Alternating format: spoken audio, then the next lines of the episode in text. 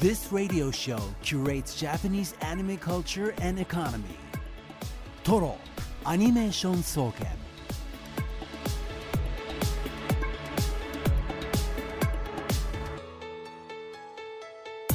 ラジオをお聞きの全国のアニメファンの皆さんこんばんは静岡市駿河区トロにあるトロアニメーション総研今夜の当直研究員大見由香です同じく当直研究員の渋谷香音です。そしてトロアニメーション総研首席研究員はこの方です。えーこんばんは首席研究員でアニメ評論家の藤津亮太です。はいということで。何だったの？さっきのは。えああえっとあれはですねはい。青木さんが、ラジオネーム青木龍太が、はい。あの送った寸劇なんですけども、はい。ねよく付き合ってくださいましたえ大森さん。あれ私聞いた回はあんまりないんですけど、聞いた回あ、はい。そうなんですよ。たまにあの送ってくださっリスナーの方が送ってくださって、はい。あんな感じのちょっとふざけた、うん。ちっちゃい劇みたいなのをやってるっていういやなんか感じです。かのんちゃんと私はいいとして 藤津さんまあそうなんですよね。まあまあでも寸劇は大体 まあ多くの場合巻き込まれるので。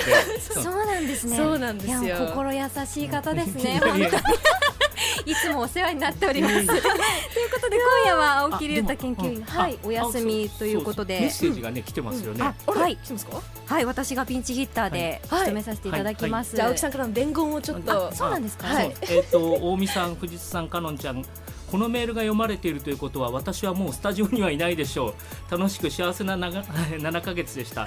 皆さん大見ゆかのトロアニをよろしくお願いします。トロアニオープニングラジオドラマ絶賛募集中です。青木龍太というはい。メッセージが来ておりますね。もう 戻ってこないような口ぶりですけど。じゃあもう卒業ということでい。いんですか？まだこれからあの5ヶ月間よろしくお願いしおます。願いしえいいんですか？えオッケーですかプロデューサーさん。首かしげてうーん。そっか。えでも青木さんがいいなら私全然もう肩ぶん回していきますよ。いいですか？はい。あそんな。ちょっとありがたい。来週が気になるところですね。そうですね、はい。青木聞いてるか？青木。聞いてるか？ぶん回していくぜ。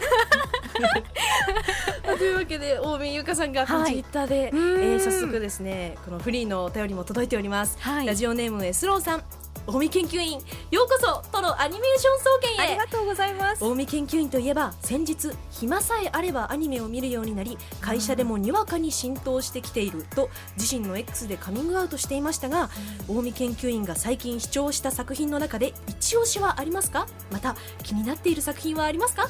自己紹介ついでに教えてください。今日はいつもより女子女子色が強いフロアにとっても楽しみにしています。えちょっとその前にはい。かのちゃんの声が綺麗すぎて。いやいやそんな。やってくださいよ今何歳ですか？今20になりました。二十歳ですよ。この落ち着き。もうよく青木が今20何 6?7 よく付き合ってるなと思って。いやもう、あうん。の青木さんの方がやっぱりちょっと破天荒というか、はい。あの幼いので こうなれざるを得なかったと言いますか。青木ええ。聞いてるか？いないから言えるかい。や本当ですね。あごめんなさいメールでしたね。そうですねじゃあ自己紹介がはいはい。その気になる作品と一押しをお願いします。はい。えー、っとですね SBS アナウンサーの大見由香です。青木さんよりも1年前に入って、うん。静岡歴は2年目なんですよね。二年目。はい。で普段は映画とかドラマの方が頻繁に見るんですよ、なんですけど最近、アニメ魂がなんかこおうふつふつと湧いてきて、湧いてきて、はい、えというのも、うん。結構うちの家系がうん。アニメを見る家系だったんですよ、えー、いいな。そう。あの妹も小さい時からうん「スラムダンクとか、あと「セイント・セイヤ」とか結構男の子向けのも見る、見たりといいかですね。父もうん。全シーズン毎回チェックしていて、えーすごい。そう。かなりのかなりのアアニニメメ好き。好きで、私はその中でもそうでもない感じだったんですけど、うん。なんかやっぱり 違う。そう DNA が、うん。流ジョジョみたい流れてきてて、うんもう最近はの「私の幸せな結婚」とか、東京リベンジャーズ」はいそれから文豪ストレイドッグス推しの子、うん約束のネバーランド、うあと地獄楽、うんん大奥はい比較的やっぱり最近だと思うんですけど、うんうんはい。そのあたりから見始めました。ああでもかなりの本数を見てらっしゃるんですね、えこれはアニメ通と言って大丈夫ですか？えでもアニメ通かどうかは別として、はい。アニメ好きではありますよね。ではもうあると思いますよ、はい。うんうんうん。いやもう今日結構いろんなメッセージ来ていて、うん。読んでいたらやっぱり知らないアニメとかもたくさんあってちょっと今日不安もあるんですけど。あのまあ、年間数百本300本以上のタイトルがあの、うん放送されているので、はい。知らないものがあるのはむしろ今普通の状態です。普通ですか、大丈夫ですか？大丈夫です。私ももう全然半数ぐらいは初見みたいな、あります全然。えじゃあ1時間半ついていけますかね？えもう全もうとりあえず富士山に。よろしくお願いします。えっと頑張ります。はい、お願いします。さあということで今回ピンチヒッター私大宮香が最近ハマっているのがクールキャラということでですね、今回のトロアニレポートのテーマを発表したいと思います、かのんちゃんお願いしますアニメの中のクールキャラです。はい。このトロアニメーション総研では毎週アニメについていろいろな角度から分析したトロアニレポート作成のため今夜も一般研究員であるリスナーの皆さんからの情報を集めております。はい。今回はアニメの中のクールキャラということなんですがあの氷属性のキャラも OK です、うんうんうん。はい。皆さんのお気に入りのクールキャラ氷属性の冷たいキャラクターについてリポートお待ちしています、はい。レポートは X メールでお願いします番組 X 旧 Twitter はハッシュタグカタカナでトロアニでつぶやいてください。メールはトロアニアットマークディジ SBS.com TOROANI アットマーク DIGISBS.com でお待ちしています。はい。では一般研究員であるリスナーの皆さんからもすでにレポートが届いているということなのではい。ちょっとだけ紹介しま記念すべき一発目。する、はい。します？一通だけます？じゃあちょっと王道なのからいきます、うんうんスナックジラーさんアニメの中のクールキャラですがやっぱりエヴァの綾波レイは外せないと思います。あー定番ですね。クールというか知的というか不愛想というかそんな綾波も個体によってはできることん。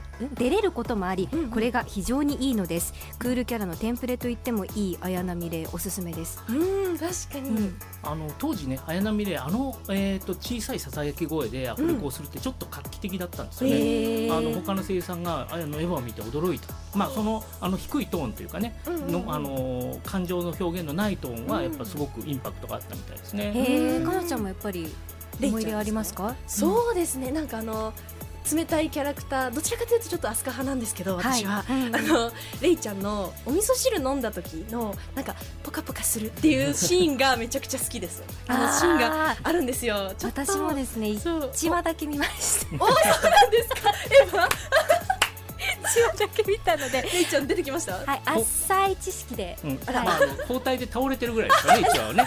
そう。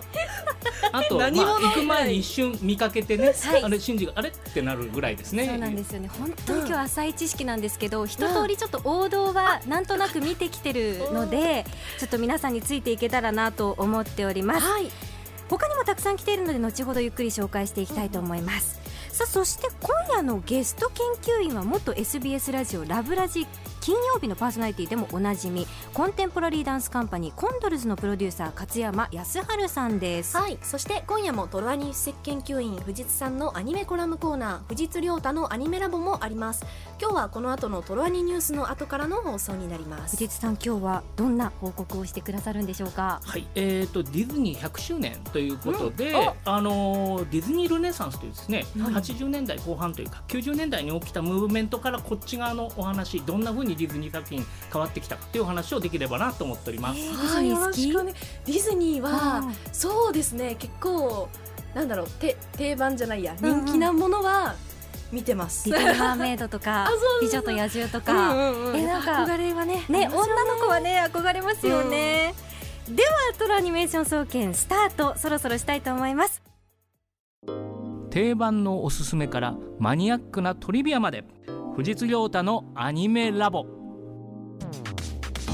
SBS ラジオトロアニメーション総研。この時間はトロアニメーション総研首席研究員の藤津亮太さんに歴史的に重要なアニメをアトランダムに紹介したりアニメにまつわる話題をコラム的に紹介していただきます。では藤津さん今日もよろしくお願いしまます。すはい、えーアニメ評論家の藤津亮太です。えー、と今回はですね、えー今年ディズニー100周年ということで、いろんな話題やまあ最新作の公開なんかが控えたりするんですが、そのディズニーの歴史、特にまあ最近といってもあれですけど、ここ30年ぐらいディズニーが変化してきたので、はい。そのお話をちょっとしようかなと思っております。はいで、ちょうどですね、あのー先週の金曜日から、えー日本テレビの金曜ロードショーであの、うん。ディズニー作品4作品連続でやるということをやってるんですけれどこれがまああれなんですよ、えっと、各年代、えーだから90年代、0年代10年代20年代とそれぞれそこから1本ずつ選ばれるようになってるんですよ。おー。偶然か本当かわからないですけど、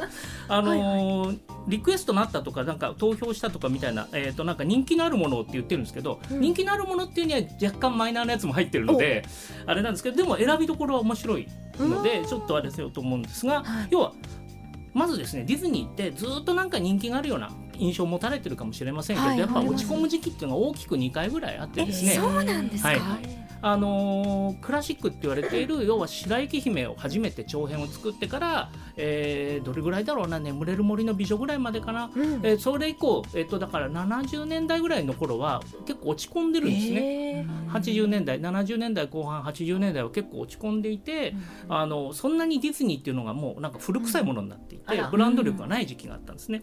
ところがこれが、えー1989年の「リトル・マーメイド」が面白かったことで、うん。あのがガラッと流れが変わってこの1989年の「リトル・マーメイド」から99年の「ターザン」ぐらいまでが、えーディズニー・ルネッサンスと言われる時期なんですね。ルネサンス、うん、このこの時期にまた新しいいろんなものが、まあ、作られていくそれこそ「美女と野獣」とか、えー来週テレビでかかる「ノートルダムの鐘」なんかもこの時期なんですよね。でこの時期は従来の手書きアニメーションの世界を守りながらも新しいことに挑戦。特に「ノートルダムの鐘は」その中でも一番ラジカルでなんせうん。主人公がまああれですよね。新商社ですよね。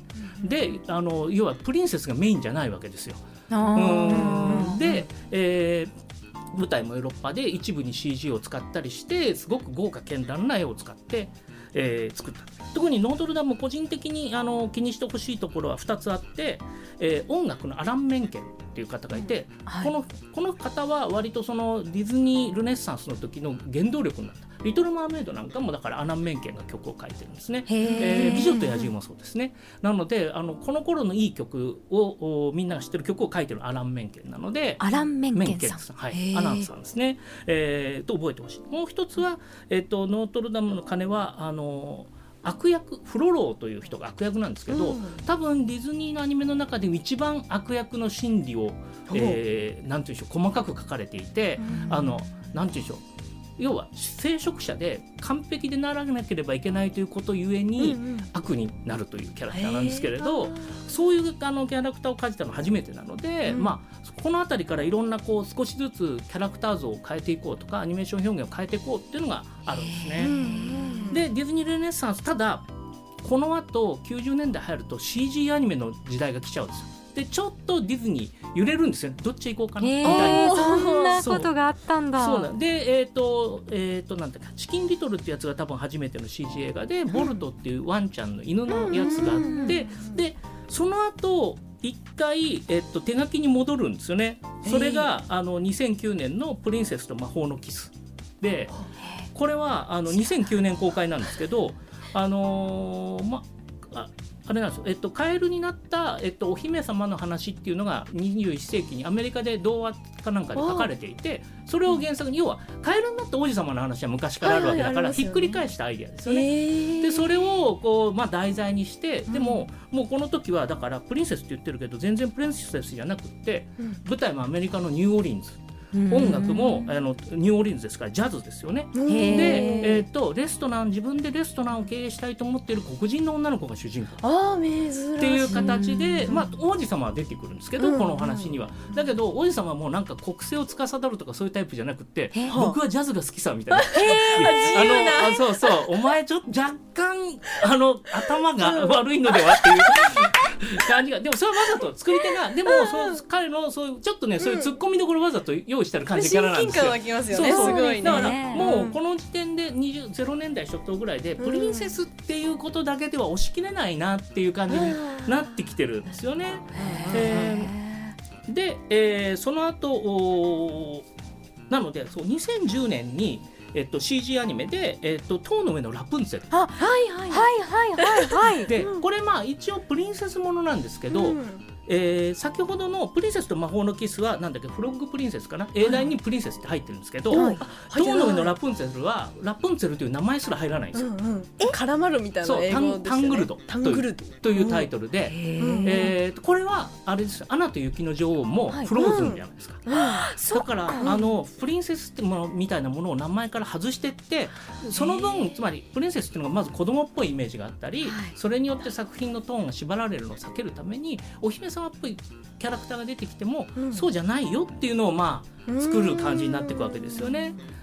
そう。で、えあのーでズートピアですね。ズートピアも完全にプリンセスものじゃなくて、ね。あのー肉食動物と、うん。そあのそれからあの草食動物が仲良く暮らしている街、ズートピアでん謎の誘拐事件が起きる、それを、えー、ウサギなのに警官になりたい女の子、ジュディと、それから狐で詐欺師っていうまあステレオタイプのイメージですね。ウサギは優しいから警察官にはなれない、うんうんうん。人参でも作ってろみたいに言われると本当に言われるんでそういうやつとそれからお前は狐だから所詮ずる賢いんだろって言われていて、詐欺師をやってるニックが、まあ、お互いの中の偏見みたいなものと向き合うお話を作ってる。ん。ですよねだからもう完全にそういう意味ではこう離れているお話展開になって。で、えーの17日に、えー放送された、えーと「ミラベルと魔法だらけの家」2021年の作品で、まあ、コロナ禍なんであんまりヒットしなかったんですけど、これなんか本当に舞台がコロンビアで、はいうんあの中南米で、へえー、とあのなんでしょう。ある土地、えー、とエンカントっていう土地があって、こそこにちあの超能力みたいなちょっと特殊な能力をみ持った家族がいる。で、この家族がいるおかげで街は発達してるんだけど、えー能力がなくなるかもしれないっていうのがサスペンス。で主人公は最初からあのミラベルって女の子だけなぜか最初からそのあれですねギフトをもらえなかった。っていう女の子が主人公っていうんですけど彼女はだから、えー南米系だし、えっと、眼鏡もかけてるし、そういう意味ではなんていわゆるストレートなヒロイン属性じゃないキャラクターを盛り込んできて、えー家族の物語、えー正確に言うと我が家はこうあらなければならないというおばあさんとの和解というか、お互いが変化をしていくということを書いていくという形で書いてるので、あのーそういう意味ではどんどんプリンセスみたいな要素を減らしてもっと普通の人の物語を書けないかっていうふうに変わってきた。もうあともう一つはその土地というか舞台になるところがすごく大事でノートルダムはまだ分かりやすくパリーっていう感じなんですけど、あのミラベルと魔法だらけの街だったら例えばコロンビアですよとか、あのプリンセスと魔法のキスはあのニューオーリンズですよ。だからジャズですよ、あのミラあのミラベルの方もミュージカルナンバーいっぱいある曲でこれもラテン音楽バンバン使う感じなんですよね。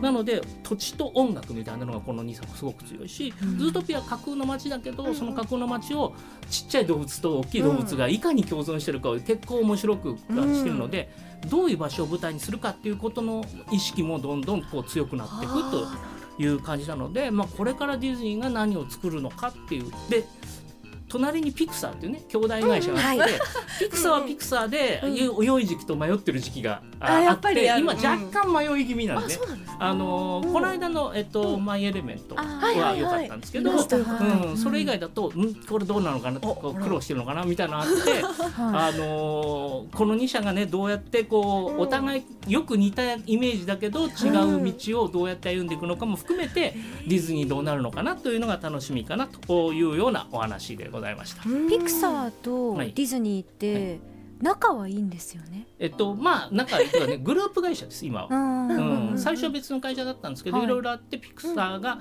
ディズニーのおグループの中に入ったので、うんえーそれによってあの、まあ、仲はいいという感じですよね。はいへえ、あじゃあ一緒に頑張ろうよっていう雰囲気もある。まあ、まあ一緒にというか、まあ仲がいいからこそのライバルみたいなところじゃないですか。あー一番で芸風も若干近いわけですよ。いい関係そっか、うん私と青木さんみたいな感じ。今日は青木さんこすられ続けますからね ことで藤津さん、今日はありがとうございますありがとうございました。This radio show curates Japanese anime culture and economy. Total Animation Soken. えーこの後はですね、えーゲスト研究員をお招きしています。今夜の、えーゲスト研究員として登場するのは元 SBS ラジオラブラジ金曜日のパーソナリティでもおなじみ、えーコンテンポラリーダンスカンパニーコンドルズのプロデューサー勝山康原さんです。勝山さんこんばんは。こんばんは。こんばんは。よろしくお願いします。よろしくお願いします。ではかなちゃんの方から勝山さんのがどんな方なのかはい。簡単にプロフィールお願いします、はい、えー、勝山さんは藤枝市出身で早稲田大学卒業後1996年に主催である近藤良平さんと、えー、共に、えーダンスカンパニーコンドルズを創設。国内だけでなく世界20カ国以上で公演しています。プロデューサー兼プロデューサー兼出演者として参加選曲も担当していますまた作詞作曲家ラジオパーソナリティ大学学院教授アニメアイドルオタクを生かした雑誌での執筆など幅広く活動。ロックバンド FF0000 のボーカルとしても活躍中です。2013年4月から4年にわたり SBS ラジオラブラジ金曜日のパーソナリティを務めました。はい、さらに勝山さんは静岡市民文化会館を拠点に静岡の人々による完全オリジナル舞台作品を継続的に創作発信していく長期プロジェクト、ラウドヒル計画のプロデューサー。え先月も静岡市民文化会館で行われた舞台「ゲットオーバー家康スマイルフォーユーの公演があったばかりです、こちらには私も参加させてい。ただきましてそうなんですか、はい、そうなんですよ。そのご縁でですね、今回ゲスト研究員としてお呼びしちゃいました。ははい。い、勝山さんもあの X の方でサットさんがキャー勝山さんって来てます。めちゃくちゃ喜んでます。であの私だけでなく藤津さんも勝山さんとはかなりあそうなんだはい関係があのトロアニの前身の番組の,、えーあの SBS ラジオ年末、えーアニメ漫画祭りというアニメ特番が3回あったそうなんですけど、うんはい。僕そのうち2回出ていて、うん。ラジオなのにコスプレしてきてくださいって言われたんですけど、映らないのに。そう。しかも大晦日でね、はい。でカウントダウンしながらバルスとみんなで叫んだりとか、うん。あの結構楽しいノリで、まあうん。勝山さんもそこメインパーソナリティで、はい、すごくなんかあのなんていうんでしょう大変な現場を仕切られていて、大変そうだなと思って見てました。はい勝山さん覚えてますか？いや、覚えてるも何も人生で過ごした一番楽しい年末でした。えー、嬉しい。それは SBS としても。確かにだって藤津さんと一緒に年越しでみんなでバルスとか言ってましたからね。バルス。バルスなんていうなんでしたっけ？略？ラピュタあバルスってラピュタのラピュタのラピュタの,、あの滅びの呪文ですね。ああ呪文をねみんなで唱えてそう年越しの瞬間で。うん縁起がいいやら悪いやら なかなか珍しい尖った番組だなと思いますけど、うんうん。まあ今日あの勝山さん話題もねかなり多いので聞きたいことたくさんあるんですがトロアはいニということで、うん。アニメの話をいきたいと思います、は嬉しいね。あ本当ですか？もう嬉しいということはアニメがかなりお好きなんですか？大体あれですよ、あの僕の人あの構成要素。構成要素。あの構成要素は50%がガンダムで50%がロックみたいなもんです。素晴らしい。すぐ半分を占めてるね、ぴったりですね今日のゲストにね。ということで今日アニメについて語っていただくテーマがあるということでどんなテーマでしょうか？そうなんですよ。そのね、大見さんが最近その、はい。ガンダムに興味があるって噂を聞いて、あるんですか？あ1話だけ見ました。お。ほんで、ただなんかその大見さんからの情報だと、いっぱいありすぎて何見ていいかわからない。あーはい。確かに。そうなんかそれは思うかも。4つぐらいに大きく分けられるんじゃないでしたっけ？5つ？あ、この辺は藤津さんがね詳しい。もっとある。ごめんなさいちょっとボケボケ。みたいなこと言っちゃって。もっとある。はい。うん。どうぞどうぞ。で、その中で、うん。あの、とはいえほら、もうさ、若い皆さんとかも確かにガンダム、すごいの知ってるけど、どっから見ていいやわかんないやっていう人もはい。いっぱいいるような気はするんですよ。はい。それでまあ、なんかそれこれからガンダムを見る人に、まあ、まずこれから見たらどうかというのを、なんか今日はお。語れたらなと。で、藤井さんのアドバイスなんかも受けつつて、藤津さんもよろしくお願いします。必要があれば入っていきます。はい。ガンダム勉強会ですねちょっと鉛筆持ってはい。はい勉強しましょう。お願いします。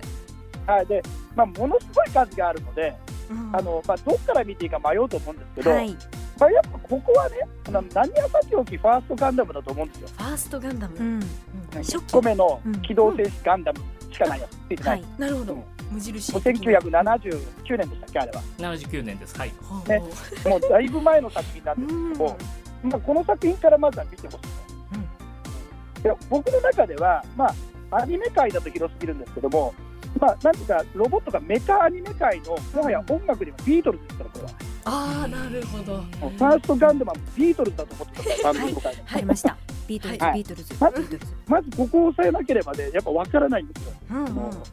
でなんか多分そのガンダムの凄さって周りの人みんな熱く語るじゃないですか。はい。でこうほらあらゆるこうエヴァとかああいうののもともとの原点なんだとかもうこのすごいアニメなんだ世界中でとか言うんだけど、あのそういうまあほら偉業はまあもうなんまあねみんな知ってるとしてあのなぜ今見たら面白いかっていうところ。を、でっていうのもむこの間息子とついこの間全43話見たんですよ映画。43話はい。でなんかねやっぱね何がやっぱこれ今見て面白いのかなと思ったのは一番思ったのはまあ多様性の話だって感じですよね。ええ非常にまあダイバーシティ的な話で、でなんていうか、このね、本当にいろんな人間が出てくる感じはやっぱありますね。うんうんで、あのまあルッキズム的なものもに対するなんかこうアンチテーゼすら感じますけども、今となっては。はいうん、やっぱね、見た目がね、とにかく特徴的な人が多いんですよ。うんうん特におっさんの癖の強い人が多い。おっさん。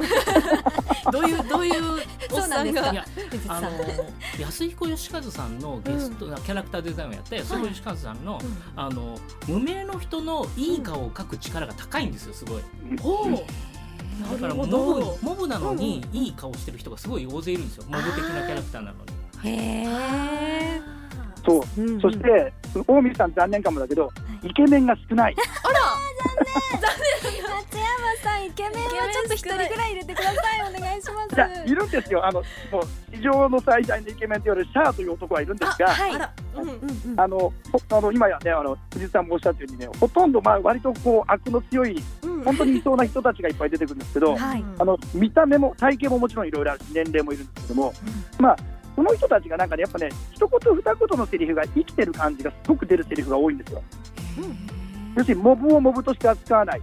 うんあの本当なんかこの部下の一般兵みたいな人が出てくるいっぱい出るんですけども、はいはいはいやっぱその人にもやっぱ癖があるセリフをはいがこう言ったりするシーンがちょこっとだけあったりとかして、うんまあいろんなすごい群像劇としてキャラクターのこう豊かさとねこうそれこそ多様性なんですけどもいろんな人が生きてるんだなっていうふうに感じさせる魅力がまずあるんですよね。へえ藤井さんすごいうんってうなずかれうんましたね。うんいやまあおっしゃる通りですよね、あーなるほど。この辺のセリフワークは富野義行監督の持ち味がの度合いが高いと思いますね、はい。へえそうなんでこう今でもほら結構大変じゃないですか見た目みんな大事にしてる時代の中で。うんはい。でまあ、なんかこういうの見ると、ちょっと落ち着いて、ほら、いいかな、俺も、なんかマクベみたいな人間でも、頑張られてもいいかなとか、まあ、そういうキャラクターあー。なんかまあいいろんな人が生きてる方がいいじゃんってやっぱちょっと思うかなっていう、そうですよね。イケうんメンばっかだとねイケメンの価値もちょっと。ごめんなさい。そうそうそうそうごめんなさい。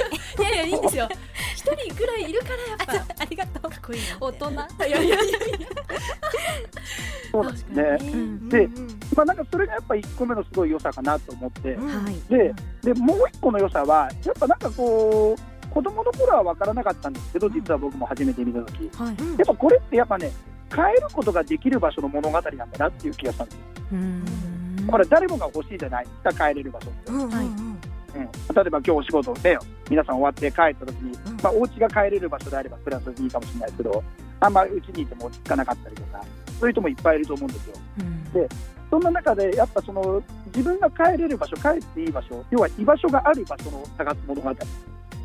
うんかなという気がするんですよね。で、あのーこの当時としては、まあ、あの僕の中ではやっぱすごい斬新だったんですけども、うん。あのなんせ小学生の時見てましたよね最初。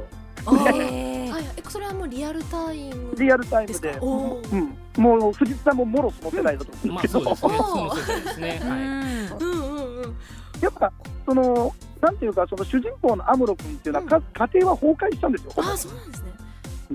なんだけどやっぱそのなんていうか家族というと言い過ぎかもしれないんですけども、やっぱ仲間たちのところに最後帰っていく話なんですが、でその血のつながりもないね、まあ、一緒に戦った戦友でありますけどでそういう人たちのことを僕にとっての帰れる場所なんだっていうふうに言うところが子供の時はさっぱり分かんなかったんですが大人になってこうほらみんな世知辛い世の中を生きてくるとあ帰れる場所っていろいろ本当はあるのかなって家とかだけじゃなく家も家も大事なものだけど仲間の場所とか、うんうん。まあ、職場でもいいですし、うん。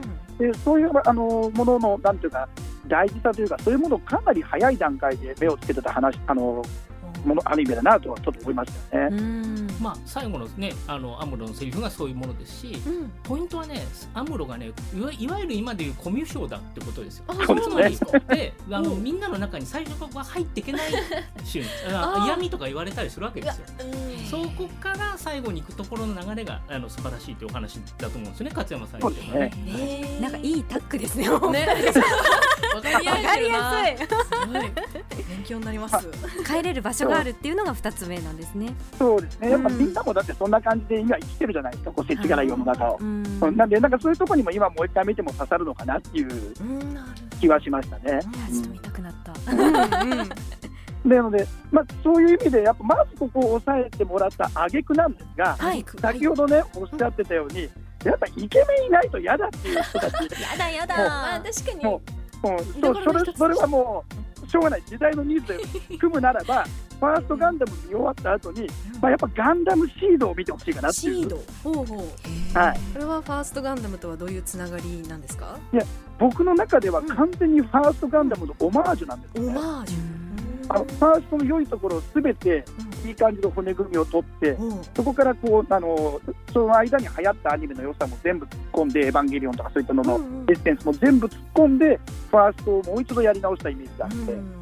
で非常にこれはあのイケメンばかりあシードはなんちなみに何年のねアニメこれなんですか？2002年でしたよね。そうです2002年ですね。2002年あの一応触れ込みとしては21世紀のファーストガンダムっていう言い方をしてまあここからもう一回新たに始めますよというニュアンスが強かったですね。ああじゃあ新しいこう人たちを獲得するっていう狙いもあったわけですかねありま。した。へーで実際それに成功しました。へえ素晴らしいずっと続いてますもんね。済波及効果もうんファースト以来の効果だったんですよね、確かね。すごく大きかったですね。あの中学生ぐらいがすごくあの中学生の男子と、えー年の多い女性うんうんにドカンと刺さったんですね。あー両方獲両方得とそう 見なきゃ。見なきゃイケメン多いですしね そうなんです。あの、うん先ほど出たね、あの大見さんも出てくれたラウドヒル計画でも、はい。あのファーストは見てないけどシードは見てるって女の子意外と多いんです。そうなんですか僕の中ではさっきバンドで例えると、ファーストガンダムが音楽業界のビートルズだとしたら、うん。ガンダムシードは音楽界のオアシスなんですよ。オアシス。うん、ほぼビートルズのカバーと言われたオアシスっていうバンドがいるんですけど、うん。まあ、世界的なバンドだったんですけども、まあまあ、今ちょっとごめんなさい。音楽的な話になりました。いわゆるこのこの2つは抑えたいうん。ガンダムを見るならまずは。ただガンダムシードに至ってはその後にシードディスティンっていうのがさらに50話くっついてトータル100話あるんですよ。100はちょっと長い。長い長い。うん長いでもね長いって思うでしょ？はい。最初のシートの50話ってすっごくよくできてるからうんあっという間に見ちゃいます。おおねあのそれ見ちゃうと続きが知りたいじゃないですか。ああ知りたい。うん。でさらにね来年の1月に新作をやるんですね。あそうなんですか？そうなんです。よ。もうあの発表されてからすごく間が空いたんですけど、うん。ついに公開ですね。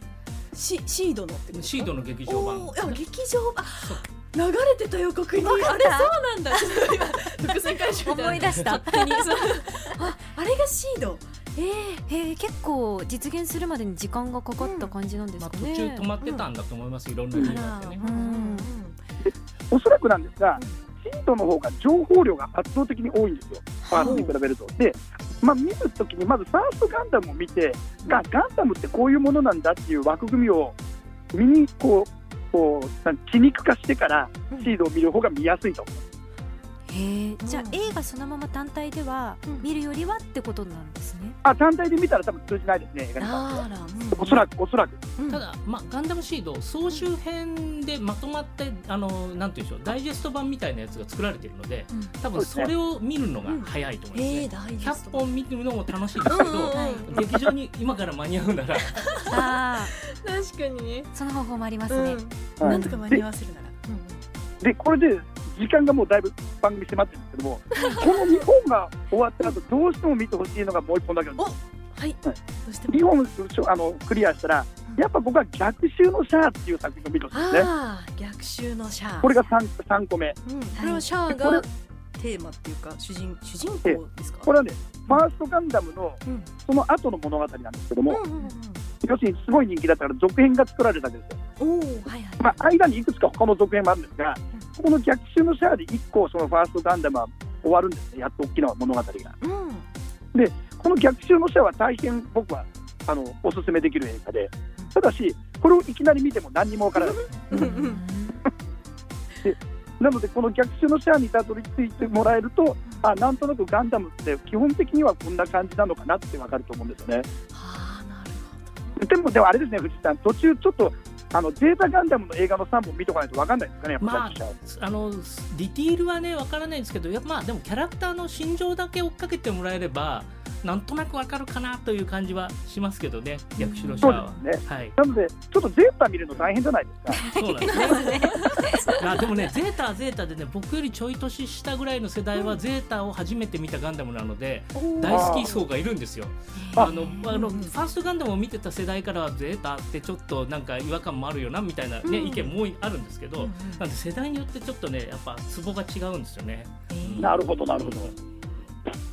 まあ、じゃあ、ゼータも見れたら見るということで。まあ、ただ、僕からは、やっぱ、一番最初に欲しいのはファーストガンダムで。で、そこで納得していただけて面白いと思ったら、ガンダムシードに飛んでもらって。はいえで、それでさらに行くってなら、逆襲のシャアうんぐらいかな。あの。ここまで行って本当にハマったら他もほっといても全部見ますから、入り口としてはここっていうね。ね、うんまあ、この順番が正しいと思いますよやっぱ、おー。うん。勝山さんがちょっとお話しされてから藤津さんがすごい笑顔でいらっしゃってあのわかるわかるっていう感じですよ。私いるかなとか思ったりしたんですけど。いや本当に勝山さんありがとうございます。ありがとうございました。あどうも。ござい。ませんありがとうございました。素敵な夜を This radio show curates Japanese anime culture and economy. Toro Animation Soken. それでは今日のトラーニレポートテーマのアニメの中のクールキャラについて一般研究員であるリスナーの皆さんからレポートを紹介していきたいと思います。はい、はい。紹介していきましょう。では藤津さあおじゃあ行きましょうか。あの、僕の世代のやつを一つ、はいはい。えー浜松市の足長おじさんから、はい、えークールなキャラといえば宇宙戦艦ヤマトの真田四郎を思い出します。いつもはクールに仕事をこなしヤマトがピンチの時もおにも冷静に対処します。そんな真田四郎ですが旧作の宇宙戦艦ヤマトでイスカンダル到着後のおに友人の古代守が生きてきたと知ると、えー艦長室に駆け込み古代守が生きていただってまさか幽霊じゃないだろうな 足はちゃんとついてるよと 再会を喜び合いました。クールな人でも大事な人が無事だと知ると冷静ではいられませんねと、えーセリフが間違ってたりネタバレになっていたらごめんなさい。もう大丈夫。1974年のアニメですので、はい、大丈夫と思います。若いリスナーの皆さんには旧作の宇宙戦艦ヤマトも見てほしいですねということでした。まあ真田さん科学者なんでね、はい。割とこう、まあ常に冷静なキャラクター、まあはいはい。助言役参謀役みたいなキャラクターなので、はい、えー大事な人ができるとまあできるっていうか旧友ですけどね。あうん。まあ最近いろんな読み方もねあるのでね解釈、キうん。ャラクターのね。そうそう。いろいろあるのではいーい。ろい。ろ意見言った方がいいんですねこういう時じね あのこういうのもあるよとか。じゃあかのちゃんいきますか？はい、えーラジオネーム月島クリスさんアニメの中のクールキャラですが魔王学院の不適合者のアヌスですね。やはり魔王だけありクールで冷静沈着。しかも仲間思いなところがかっこよかったりするんですよね。あと両親に見せるデレデレ感もまたクールで憎めないんですよね。こういう魔王がいたらすぐに従属しちゃいますね。というわけで やっぱギャップってクールキャラの一つの魅力ですよね。この確かにね、うん。クールとはかけ離れた別の姿があるみたいな、うんクールキャャラは好きですか？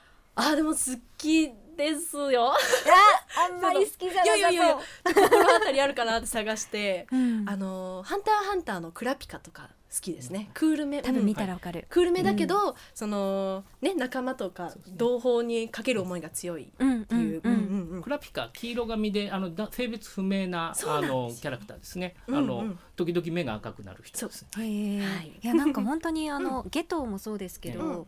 なんかやっぱり五条悟に対しては、ちょっとこう心を開いてうん。あったかくなる、だからどこかであったかい気持ちは絶対クールキャラって持ってるんだよなっていうのを ねまあ全部が全部そうじゃないと思いますけどね、ありますよ ありね。ますよね。さあさてさて、えーもう一ついきましょう。ちょっとね分析系のおえークールからクールキャラの考察です。ほうほう。スナクジラさん2回目。クールキャラについての考察。クールキャラは主人公の引き立て役として投与されることが多いと思います。しかし主人公以上に人気が出ることもしばしば。この要因として丸1主人公と対になる存在。丸2それでいて本質的な部分は主人公と同じ。うん。あー丸3大体美形。そして賢い。そうですね。うん。あーという3つが挙げられるかと思います。うん。つまり何が言いたいか普段クールなキャラが感情むき出しになるシーンが一番燃えるっつうこと。わかる。わかる。わかる。ねやっぱそうですようんねそうなんですうよね魅力の一つですからね。ね。でも確かに主人公とちょっと対立してながらも一緒のところがあるっていうのはわなんか言われてみたらあーって感じかも。一緒のところがあるって根っなんだろうこというか、まあ理想は同じとかそういうことですよね、うんきっとね、う目指すところは一緒とか。道が違うみたいあーなこう。ワンピースのルフィとゾロとか、まあそういうことですね。まあ、ゲトウと五条悟とかそう。いうことか。うん。なるほどね常に呪術廻戦で理解していきますね。何でも言えちゃう。何でも言えちゃいますね。はい続きましてラジオネームクワトロさん。アニメの中のクールキャラで真っ先に思い出したのは、えー、家庭教ヒットマンリボーンのひばり京也です主人公の沢田綱吉が通う中学の風紀委員長で群れることと束縛されるのが大嫌いな性格で裏の世界も牛耳る凶悪キャラです。トンファーを武器にして感情をあまり表に出さない。しかも他人を見下した態度を取り何があっても動じない姿はクールだと思います。これは敵キャラのクールキャラですか、うんうんあー今までねそのゲトとか伏黒だったりもう全然全部呪術廻戦になっちゃうあとなんだろう。例の例のバリエーションが少なさすぎる本当ですね。ちょっとバリエーション増やしていきましょう、今までね仲間でしたけど、はい。敵側のクールキャラで、うん。うんうんなるほどなクるほど。クールキャラでいうと他に何だろう、バリエーション増やすとしたら何ですかね？まあ敵、うん。敵敵キャラです敵キャラあんまり出てないですよね。出てないですね。今のところ今のところキャラね。キャラこれから来るかな、パッと出ないうん。な、あとまあヒロイン系？はい。さっき、うんうん。まあダイヤちゃんがいた黒沢ダイヤがいましたけど、うんうん。ですね。ヒロイン系ね。そうです。綾波レイうん。とダイヤちゃんぐらいしか今のところ来てない。うんいやーどうしようかな。いっぱい来ててどれにしようか。あうん。これいきましょう。お。えー、ホテイヤさん近江研究員藤津さんかのんちゃんこんばんは。私がおすすめしたいクールなキャラは北斗の拳の龍河、ほう北斗の拳、うん。ラオウの側近であり攻撃は基本相手を凍らし、あの時をあの、あの時を手に、うんいや時っていうキャラクターいるので、あはい。あの時を手にかけるほどの実力者、うんうんそしてパチンコにおいてケンシロウが戦う際には深夜サウザーに比べると強くはないのですが、ジャギよりも強いため勝つか負けるかちょうど半々ぐらいのところである意味熱くなるキャラクターでもあります。うんうんただ本当の冷たさで言うと離婚直前の元嫁にはどのキャラにも負けているというのが本音です。ちょっとふやあの大見さんがいるのになんそうてそう。ホテイヤさんは常に元嫁とのエピソードを書いてくる人なので、そうなんですそうですか。はいはいあのホテイヤさんよくいろいろなあのうんメッセージ、はい他の番組にもくださるんですけど、はい全く元嫁の話は出してこないんですよ。ここだけなんだそう。ちゃんと場を選んで出して。解析されてて多分恥ずかしいと思うじゃあどんどん丸裸にしていきますよ。まああのね元の奥さんがアニメファンだったみたいなんで、うん。うん。そうそう。そうね。あの今の奥さんはそうでもないっていうのも過去の投稿で明らかになっているので、はい、そうなんです。よ。それを送ってるのかな？も明らかになってる。うん。あと何いこうかな？じゃあこちらでもあいつもお願いします。ラジオネーム増田さんクールキャライコールロボットや AI のように感情を持たないと定義すればリコリス・リコイルの初期の井上滝菜を思い浮かべます、はい。DA ダイレクトアタックですね、はい。だけが生きる世界と信じて DA で評価されることこそ幸せだと信じて疑わなかった滝菜。しかしそんなクールな性格が誰かと触れ合うことによって変わっていくことがストーリーとしての魅力ではないかと思います。その誰かが錦木千里や、えー、喫茶リコリコのメンバーですよね。うん。きっさりコリコへ左官された時は何をするにしても DA に戻れるのか評価されるのかという価値基準で行動していましたが、えー、千里から他人のために悲しくなるなんてつまらないと言われ自分の居場所は DA だけじゃないんだと気づいてからは持ち前の性格さに、えー、人情が加わり少し冗談も言えるようになり滝名の魅力が3割増しになりました。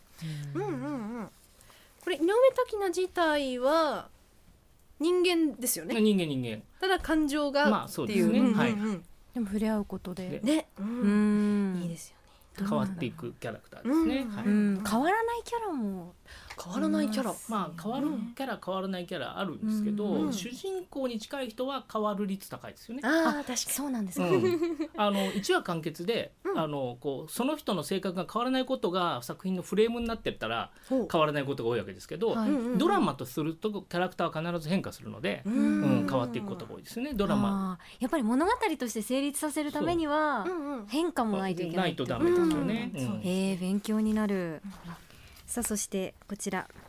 エクワトロさん。研究員の皆さんこんばんは。こんばんは。トロアニで一番のクールキャラは藤津先生です。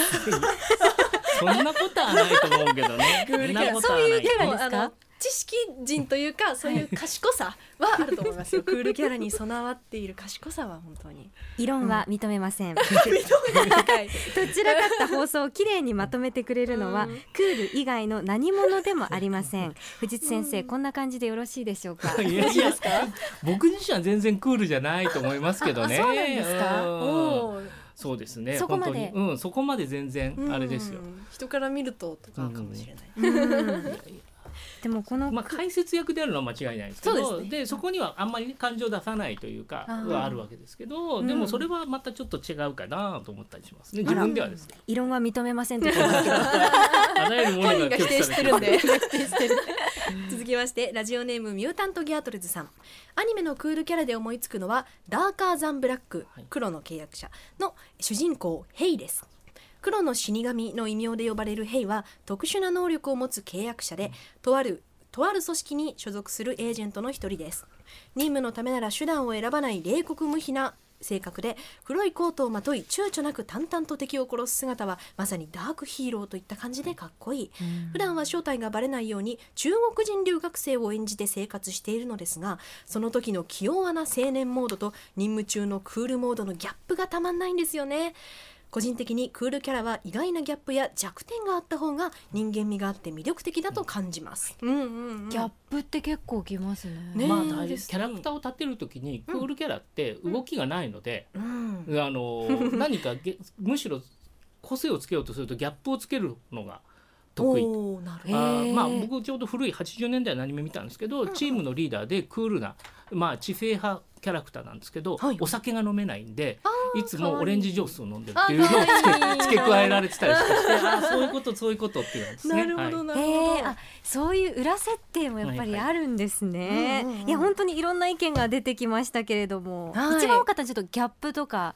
ちょっと人間の温かみも持っているクールキャラが多いんじゃないかっていうことですよね、はい。ということで一般研究員の皆さんからのレポートでした。皆さんありがとあうございりがとうございますました今回の SBS ラジオトロアニメーション総研いかがだったでしょうか？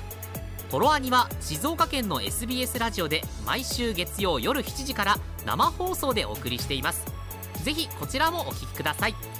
SBS ラジオトロアニメーション総研パーソナリティ青木龍太でした。